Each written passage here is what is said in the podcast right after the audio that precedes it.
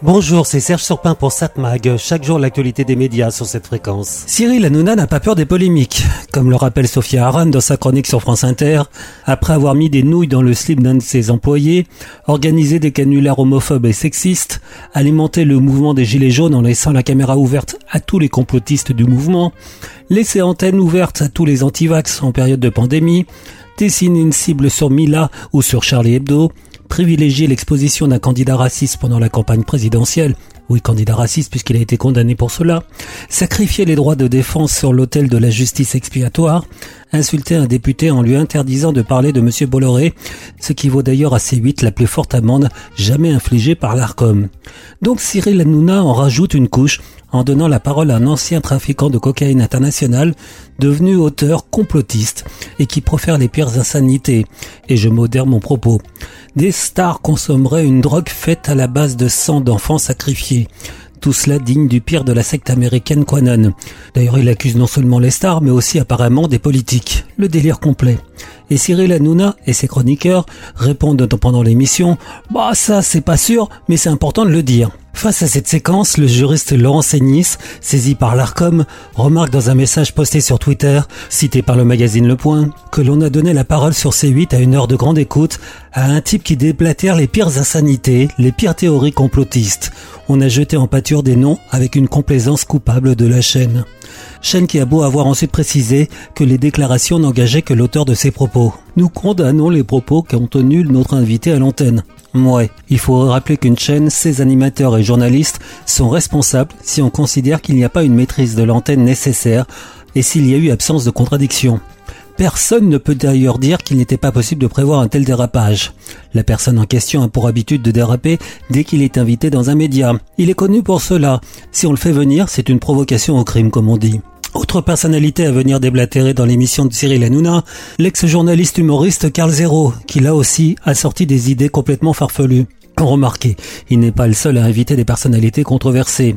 Ainsi, Yves Tréhard du Figaro avait invité dans son émission sur LCP une personnalité amie de Dieudonné, déjà connue pour être un antisémite et un suprématiste. Finalement, cette émission a été retirée avant même diffusion suite à diverses plaintes reçues par la chaîne. On donne la liberté d'expression, certains donnent la parole au pire. Alors on va nous répondre qu'il s'agirait de censure. Non, laisser proférer des accusations que l'on sait interdites par la loi est un choix qui ne devrait pas être posé. Le magazine Le Point se demande si pour Canal+, propriétaire de la chaîne C8, le risque en vaut la chandelle. Oui, l'émission est de plus en plus regardée. Oui, elle génère de forts revenus publicitaires.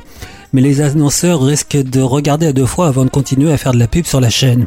Et la chaîne étant très souvent condamnée à de lourdes amendes, ça va coûter très cher, sans parler du risque de perdre la fréquence lors de son renouvellement en 2025. La balance donc risque d'être très négative. Alors oui, c'est vrai, sauf si ce problème est dédaigné par Vincent Bolloré, plus attaché à faire passer ses idées dans la société. Au fait, jetez un coup d'œil sur internet. Si vous tapez Cyril Hanouna, cette polémique est déjà dépassée. On y parle déjà plus de la compagne de Cyril Hanouna ou du fils de l'animateur. Un scandale chassant l'autre. Cette mag, l'actu des médias. Bon, à voir la télévision ce soir sur la TNT vers 21h ce soir. C'est pas folichon hein, ce soir. Bon, sur C8, touche pas à mon poste. Non, je rigole. Bon, sur TF1, Colanta. Sur France 2, Unis face au séisme, un grand concert de solidarité pour les populations turques et syriennes. France 5, prenez soin de vous, un magazine de santé, se libérer des émotions toxiques. M6, un thriller, Insaisissable 2. Arte, un documentaire animalier justement l'usine des animaux. De la naissance jusqu'à la mort, la vie des animaux d'élevage est placée sur le sceau de la cruauté. Sélectionnés génétiquement pour produire plus, vaches, poulets et porcs sont mutilés, enfermés dans des cages individuelles ou entassés dans des enclos, sans lumière, sans possibilité de mouvement, avant d'être tués à la chaîne. Comment en est-on arrivé là? Donc ce soir Arte, le documentaire L'usine des animaux mais j'aurais tendance à vous conseiller de regarder ce soir France 3 qui propose un téléfilm, Maman a tort. C'est signé François Basset et c'est avec Nicole Calfan et Claire Kem, ainsi que Claire Borotra. Deux sœurs que la vie a éloignées se retrouvent après la disparition inquiétante de leur mère. Leurs recherches vont mettre à jour des secrets de famille. A voir aussi pour le paysage, les montagnes du Pays Basque. Je vous appelle parce que votre maman a disparu. Elle s'est volatilisée. Une mère qui disparaît. Maman? Une sœur qui réapparaît. Que tu débarques. Sinon, moi aussi, ça me fait plaisir de te voir. J'espère que votre mère a trouvé un abri, parce que les nuits sont froides par ici. Si vous savez quelque chose, dites-le nous. Vous, vous restez. Elle, elle part. Non, c'est nous deux ou personne. Malgré l'absence, les liens du sang ne s'effacent pas. Il y a plein de trucs que je sais pas sur toi. Ils se resserrent. Bienvenue dans la famille. Claire Ken et Claire Borotra sont sœurs contre tout.